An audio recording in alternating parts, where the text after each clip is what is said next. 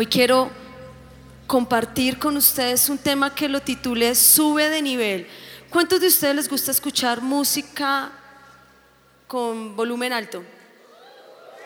Así, digamos, bafle de costeño y todo. No, no tengo nada que no tengo nada. Yo amo los costeños, digamos, me caen re bien y todo, pero pues son conocidos porque les gusta el parrandón, les gusta la música fuerte. ¿Cuántos de ustedes tienen un vecino que sabe poner la música bien en alto? Y preciso el día en que usted estuvo en velada, usted llega a dormir y le da por lavar, barrer el andén, es el día del aseo y con el tremendo bafle y el, el, tremendo volumen. Pero a ustedes también les gusta, ¿verdad? ¿Sí o no? Y pues ahora muchos se colocan sus audífonos, le suben y le pueden subir lo que quieran y parece que estuvieran en otro mundo, ¿sí o no? ¿Les gusta escuchar así? ¿Les gusta subir? Yo quiero compartirles a ustedes un área en la que toda persona debe aprender a subir su nivel. Y la pastora Claudia nos enseñaba que nos encantan las palabras proféticas. Dice profeta y usted se hace adelante. Seminario de profetas, son, se hacen hartos adelante para que el profeta apenas mire al frente y diga, ven, tú te vas a casar con un hombre guapo, alto, rubio, adinerado. Y eso solo le pasa a Michelle Morales, porque no a todo el mundo le pasa así, digamos, alto, rubio, Y cuando uno dice reunión de profetas, wow, porque todos queremos saber qué va a pasar en nuestro futuro. Pero diga reunión de líderes para evaluar metas, todos se hacen atrás. Y ella hablaba sobre qué poderosa es la palabra profética, qué poderosa es las promesas que están en la palabra de Dios. Es muy poderoso, pero hay algo que invalida el cumplimiento de estas promesas y son los argumentos en contra. Argumentos en contra es cuando tú no cuando tú has hecho algo que impide que adquieras el derecho legal. Es algo que te es un impedimento, es un estorbo para el cumplimiento de algo tan poderoso como una promesa de Dios o como una palabra profética y declaramos y decimos, y yo declaro el año del aumento, y usted ha aumentado, espero, de peso. Y yo declaro que es el año que me caso, me caso, declaro, me caso. Y eso se la pasa ahí declarando y declarando. Y grita y lo dice internamente y todo el cuento. Pero si usted no está bien con Dios, si su relación y sus principios no están bien con Dios, es un estorbo para que el cumplimiento de la palabra se haga realidad. Y en Deuteronomio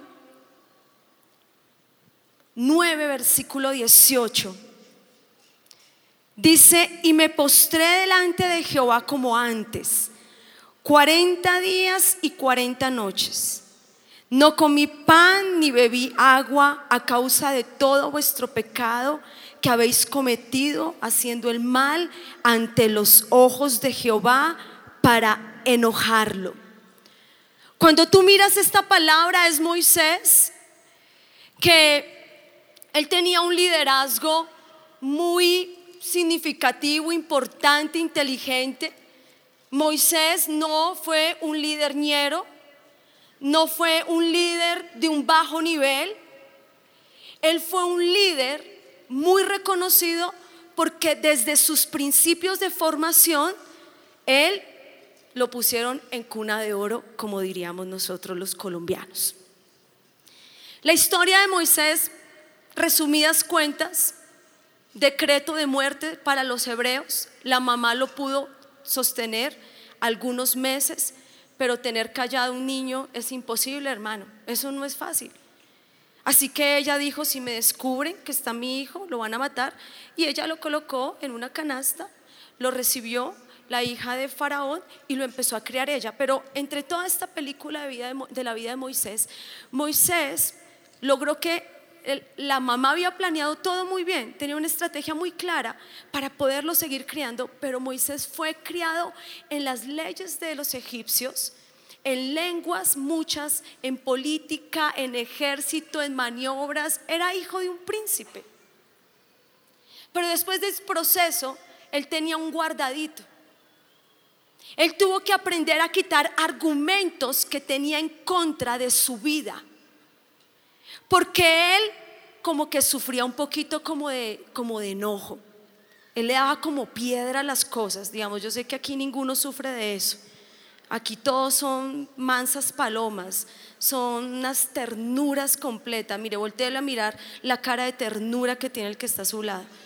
No, ya con la mirada lo mató. ya lo.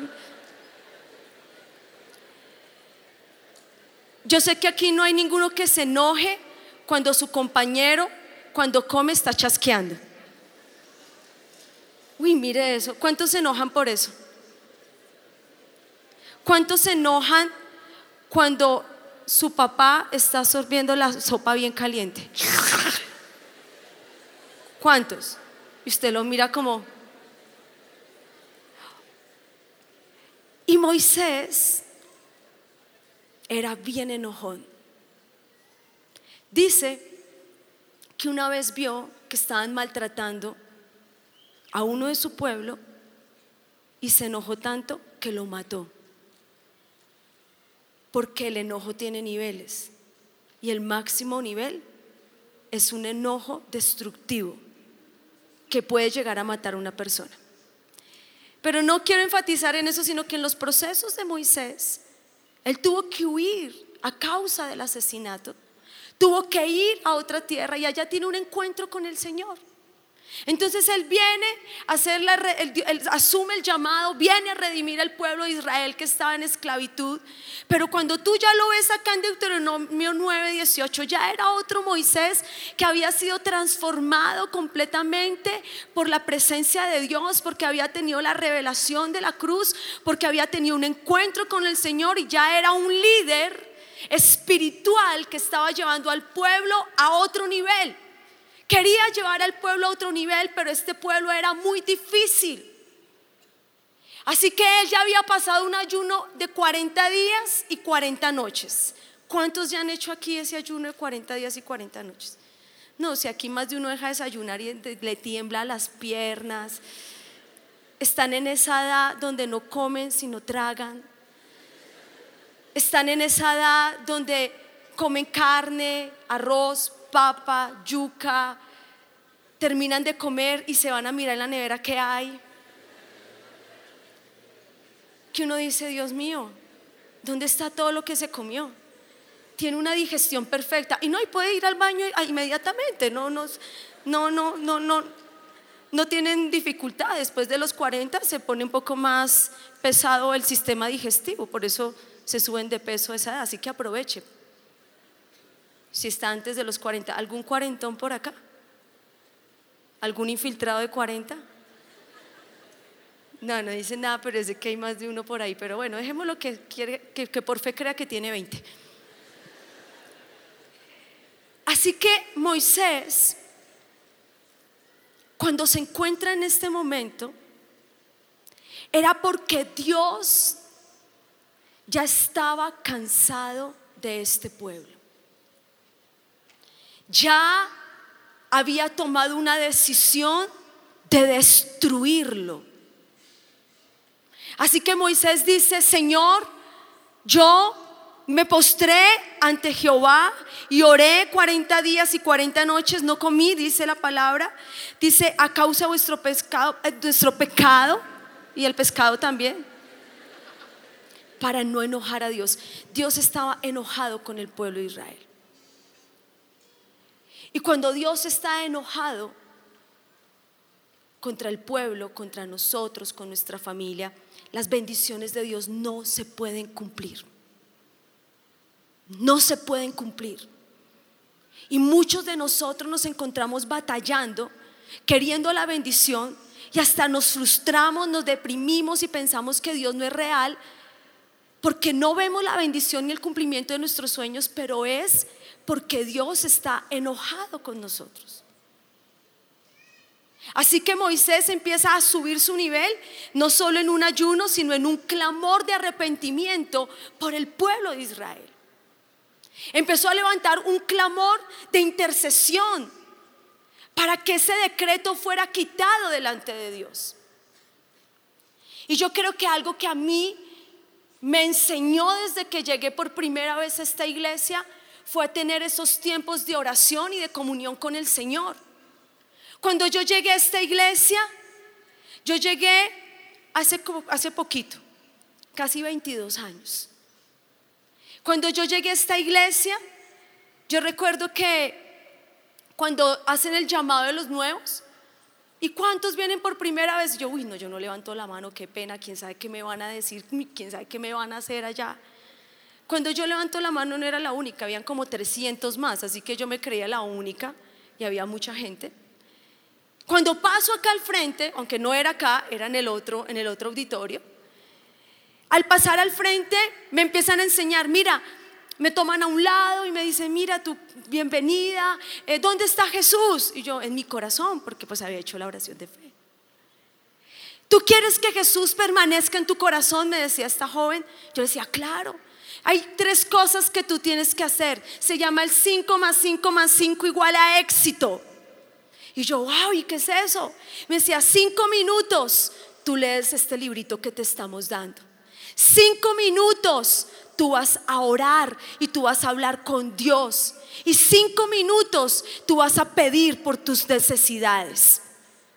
Y me hizo la diferencia. Yo le decía, pero si voy a hablar con Dios, me dice, es que cuando hablas con Dios tú le vas a abrir lo que, le vas a decir lo que está en tu corazón, le vas a contar tus cosas. Pero los otros cinco minutos aprovechalos muy bien, porque tú puedes pedirle todo lo que tú quieras a Dios y Él todo te lo va a dar esa misma noche no venía de familia cristiana, nunca había leído la palabra de Dios, hice esas cosas.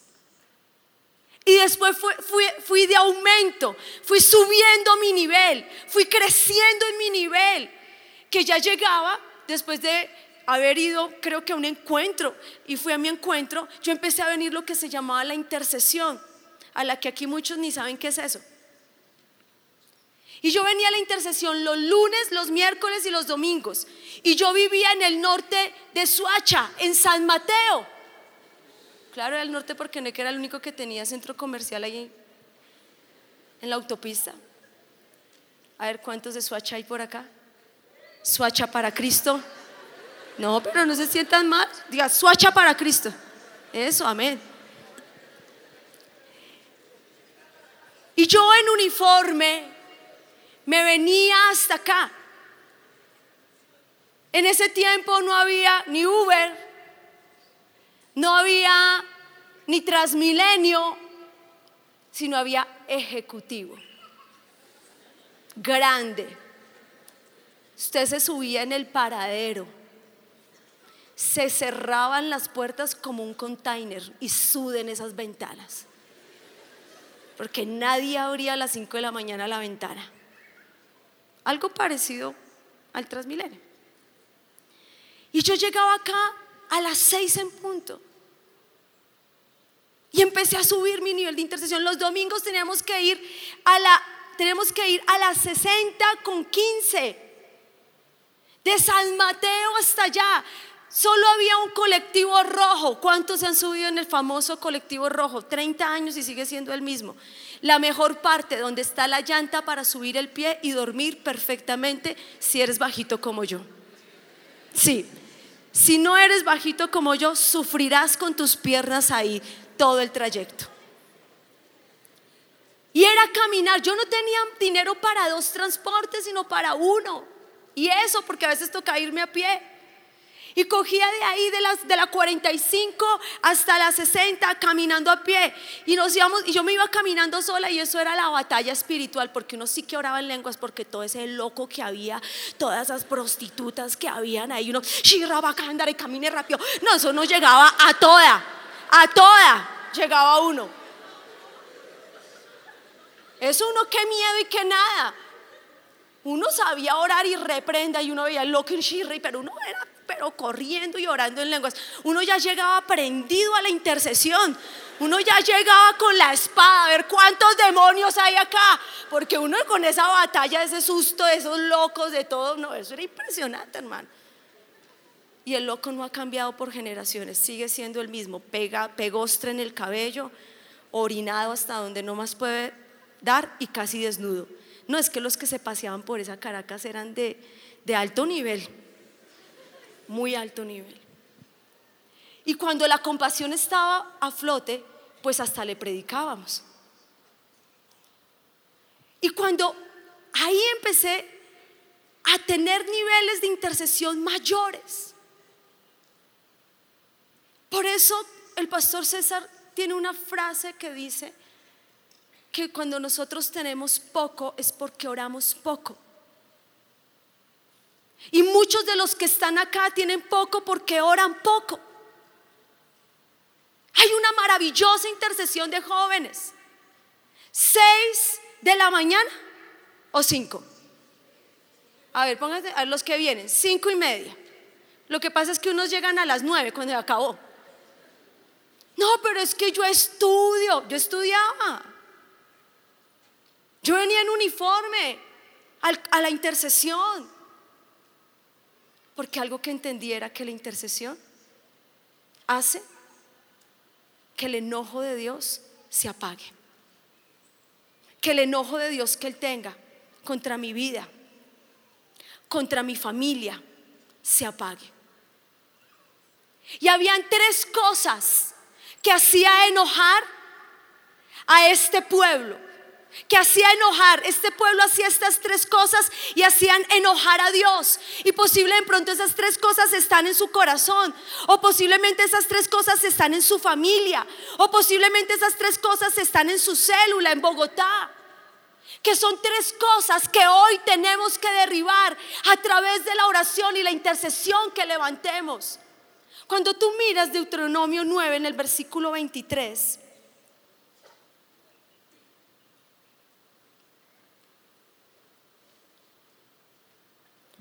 Qué belleza se cerró. Cuando tú miras el texto, tú vas a encontrar ahí tres cosas que este pueblo tenía.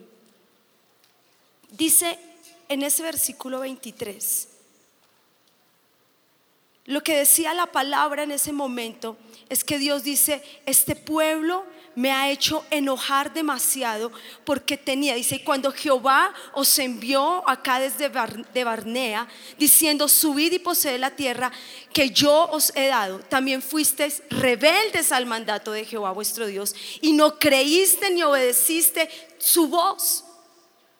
Habían tres cosas, tres argumentos. Dios le había dicho al pueblo, tú vas a entrar a la tierra prometida. Tú no vas a volver a ser esclavo.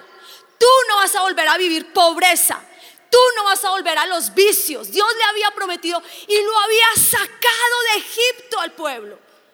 Pero había una gran promesa, tierra prometida, tierra de bendición, lugar donde se conquistan los sueños. Pero una gran generación no logró entrar a la tierra prometida porque tenían estos tres argumentos. Podía haber estado la palabra profética de Moisés, pero los argumentos en contra impidieron que este pueblo experimentara la bendición de Dios. Y el primero, ellos no tenían fe. Ellos eran incrédulos. A Dios le agrada la fe. A Dios le enoja la incredulidad. A Dios le agrada la fe. La fe no es solo para los milagros. La fe es para agradarle a Dios. Yo no sé cuántos de ustedes vieron el testimonio del milagro hace ocho días.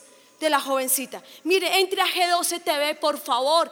Deje de estar viendo tanto YouTube basura que no, que encrespese la pestaña así, que póngase el labial así. Usted ahora hasta para eh, cómo hacer que mi mamá no me regañe, le pregunta a YouTube. Y sale el tutorial. Entre a G12 TV, por favor. Ahí está el testimonio. Entre al canal del pastor César. ¡Wow! Yo quedé sorprendida, un milagro increíble.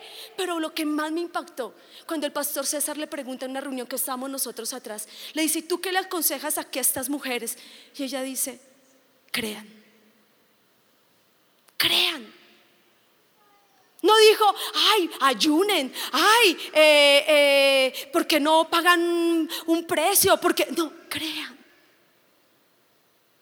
Porque algo que le agrada al Señor es la fe, pero lo que lo enoja es la incredulidad. Y este pueblo era incrédulo.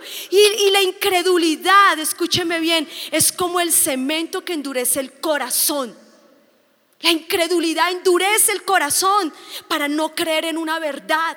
Y yo le digo una cosa, usted que es cristiano, usted que lleva mucho tiempo, tú que vienes por primera vez, lo que te da vida a ti es creer en cada promesa del Señor.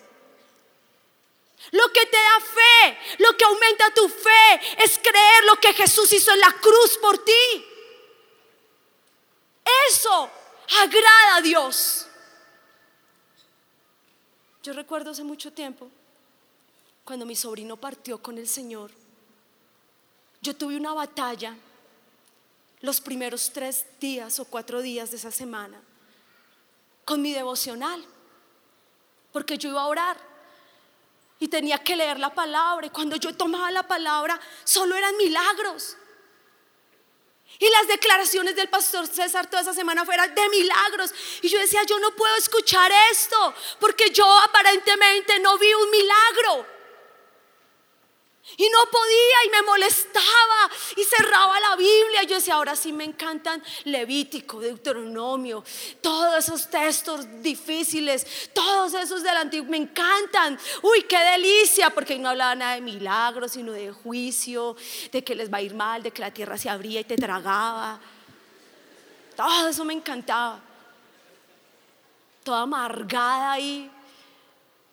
Y el Señor me dice, cuando uno está en un proceso alimenticio, quiera subir de, de peso, quiera bajar de peso, para lograr su objetivo tiene que comer, quiera o no.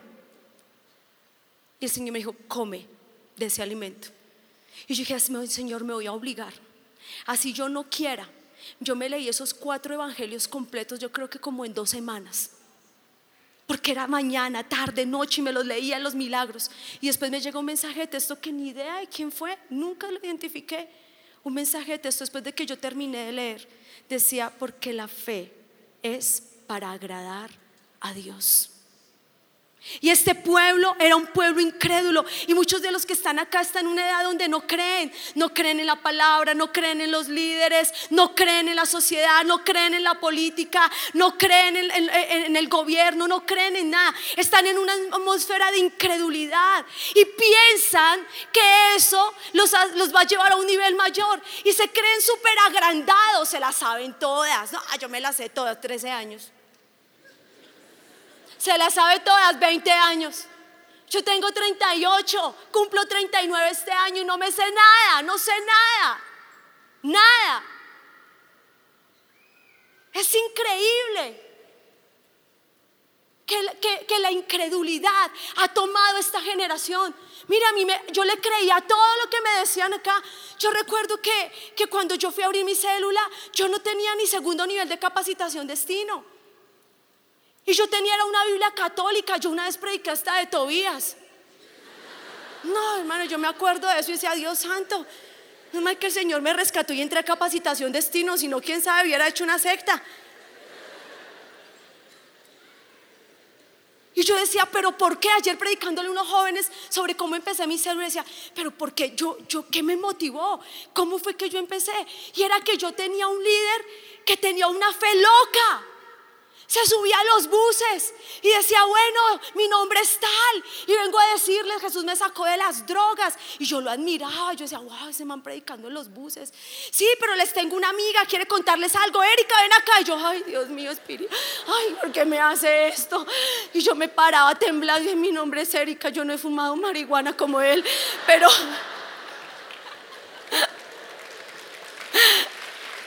Él es aplauso al Señor. Y yo como que hablaba. Y él me decía, abra la célula, usted puede abrir la célula. Tranquila que yo voy el día que usted abra la célula. Nunca llegó, nunca. Pero yo le creía. Y él me decía, yo le decía, pero yo qué predico. Me decía, mire, usted dice, Señor, háblame. Y usted abre la Biblia así, va. Y usted el texto que le brilla ahí harto, ese es el que usted va a predicar. Y usted lo pone en un papelito. Y usted lo pone ahí. Y usted, pues ya, habla, que eso tranquila. Que el Señor habla a través de su boca. Yo creía todo eso, hermano, todo. Y todo lo hice y todo funcionó.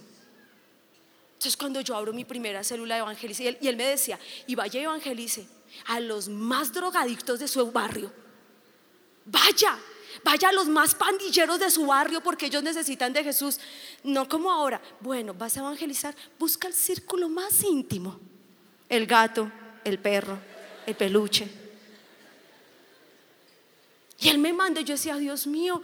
Y yo me le lancé a unos manes todos y les prediqué y les hablaba. Y cuando abro mi célula, yo solo tenía el texto, aunque padre y madre te dejara, con todo Jehová te recogerá. Título, Nada, no había título, objetivo, ni idea, ni, sabía que tenía que sacar un objetivo. Y coloqué, primer punto, aunque padre y madre te dejara. Segundo punto, Jehová te recogerá. ¡Ah! ¡Ah! ¡Qué profundidad! Eso ahora aquí para los títulos no sabemos qué título poner que capte la atención. Llegaron más de 15 personas a esa célula, por primera vez. Y yo empiezo, abran la Biblia. Yo tenía creo que 16 años. Abra la Biblia. Y ellos, ¿cuál Biblia? Ay, sí, perdón, venga, la abro yo. Aunque padre y madre te dejara con todo Jehová, si tu papá te dejó, si tu mamá te dejó, quiero decirte, Jehová te va a recoger. Se acabó el mensaje. Y todos me miran como, bueno, y a ver qué. Alguien sacó un cassette de, de subliminales. Imagínense en ese tiempo, es que subliminales. Yo, bueno, apoyo a la charla. Pero yo creía en esa locura.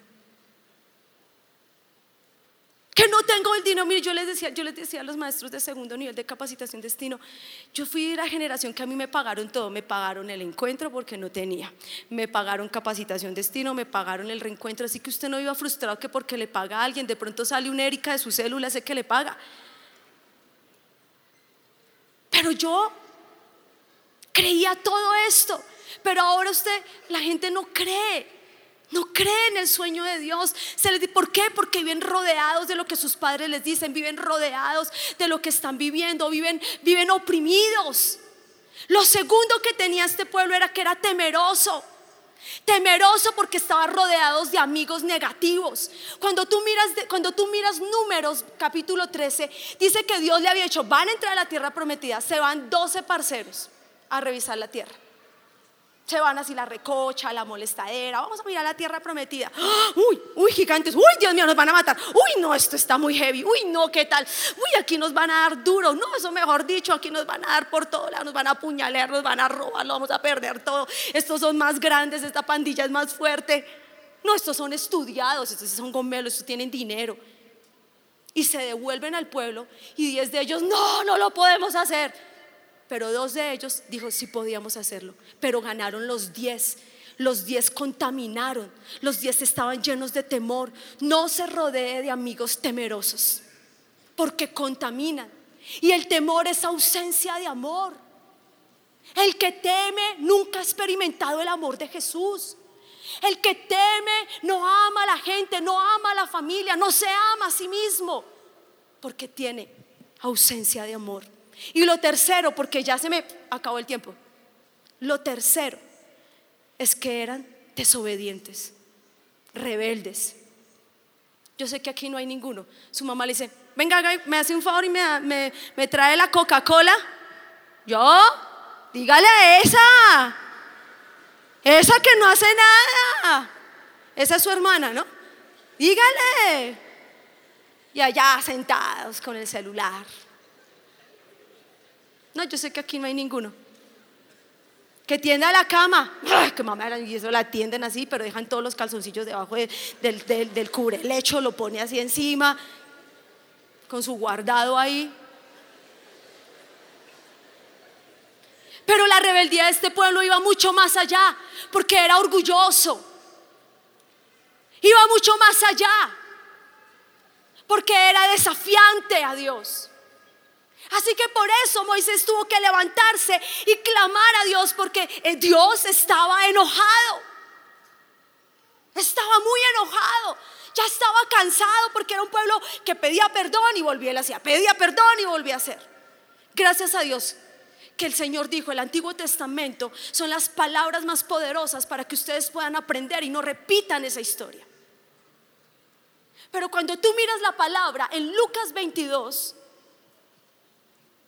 el Señor sabía que, que nosotros éramos como el pueblo de Israel, que no podíamos en nuestras propias promesas, en nuestros propios desafíos, en nuestros propios deseos cambiar. Y por eso Él dijo, ya no puede ser más el sacrificio de ovejas, de carne, no puede ser más esto, no puede ser más sacrificios de animales. Tengo que dar a mi hijo.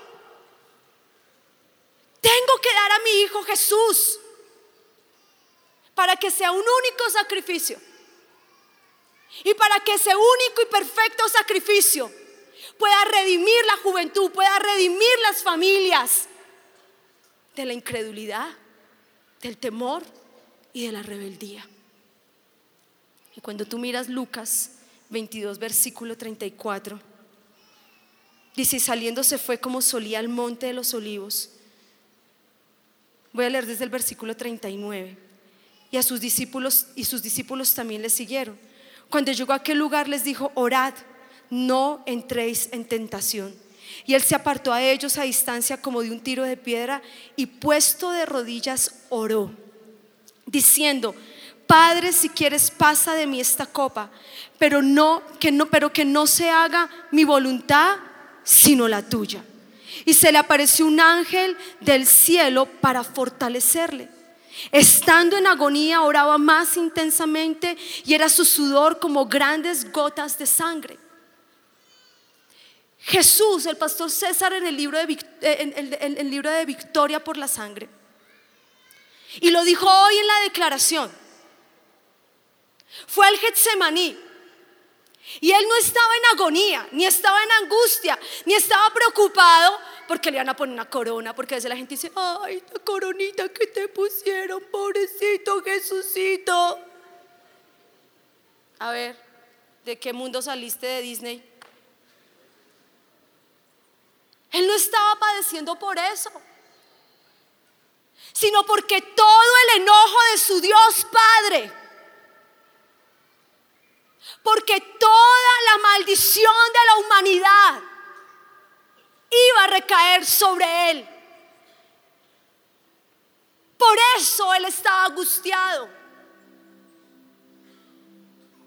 Porque si tú miras Deuteronomio, porque si tú miras Éxodo, porque si tú miras el Antiguo Testamento, el Señor Jesús, Dios cuando se enojaba, acababa con el pueblo, lo destruía.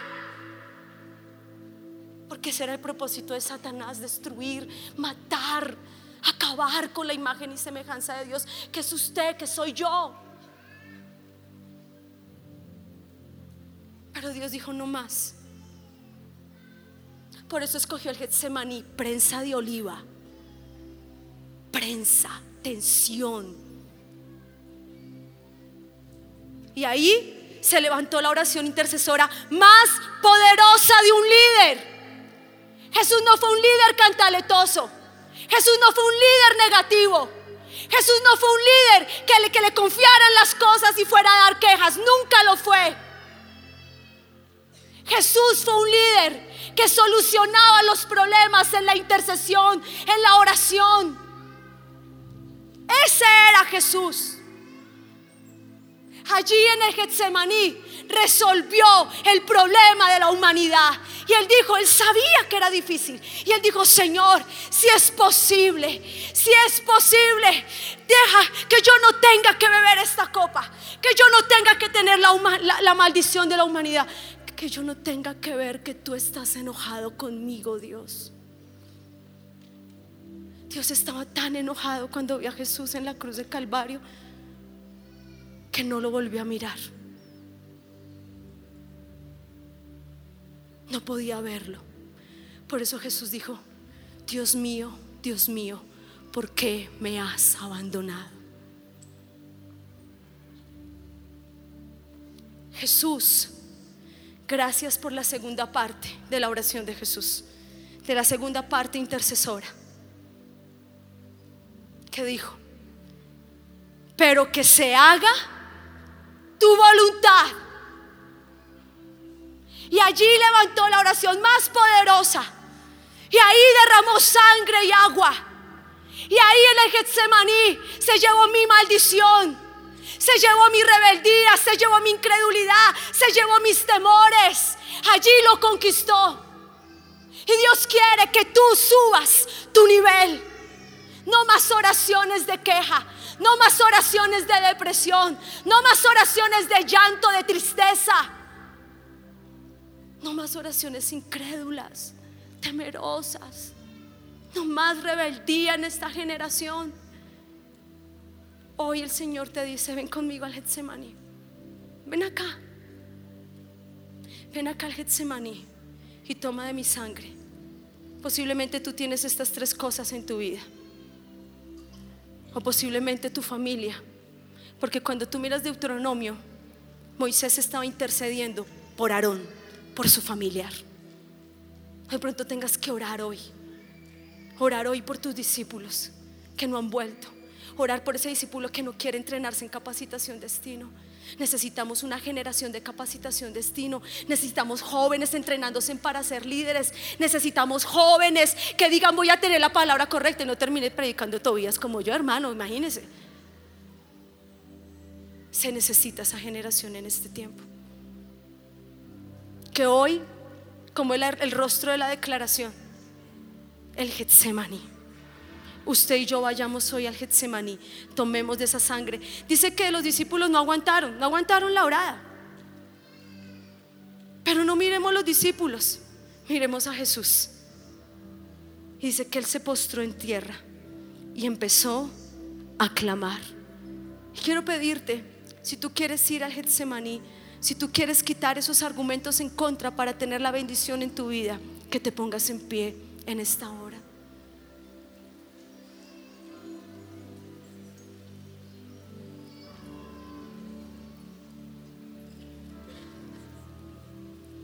Que tú puedas en esta tarde cerrar tus ojos. Y mientras suena esta canción, escúchame bien, todavía no cierre los ojos, míreme. Usted va a ir al Getsemaní. ¿Cómo? Usted tiene imaginación, hermano, y creatividad. Usted se va a ver en ese jardín donde estaba Jesús, postrado y usted ahí postrado, si quiere postrarse, lo puede hacer. Usted va a tomar de esa sangre que está en la frente de Jesús. Y usted va a ver cómo esa sangre se lleva de tu vida la incredulidad. Se lleva de tu vida el temor. Se lleva de tu vida la desobediencia. Algo que enoja a un padre son hijos desobedientes. Que esa naturaleza sea quitada en esta tarde.